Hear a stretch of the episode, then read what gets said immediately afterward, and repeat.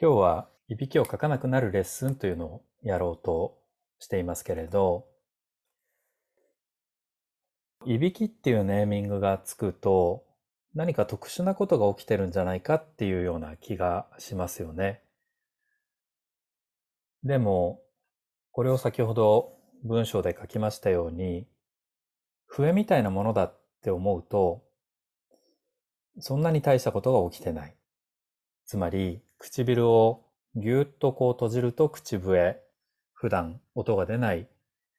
空気の通り道に音が出ますよね。で、それが鼻の奥で起きたり、あるいは喉の奥でぐっと細くなるようなことが起きていると音が出る。それがいびきで体に起きていることなんですけれども、まあそこの緊張を取りましょうという、そういうレッスンをやっていきます。なので、えっ、ー、と、だんだん年齢をこう重ねていくと、体ってだんだんだんだん緊張しっぱなしになるので、年齢を重ねている方ほどいびきをかくことが多いですけれど、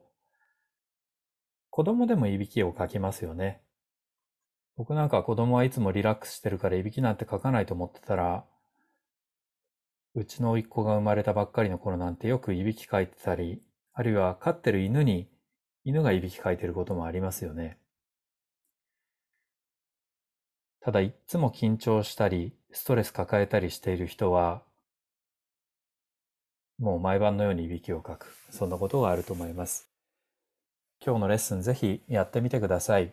それで、ぜひ教えてください。なんかいびきがなかったような気がするとか、全く効き目がなかったとか、そういうこともちょっと教えてください。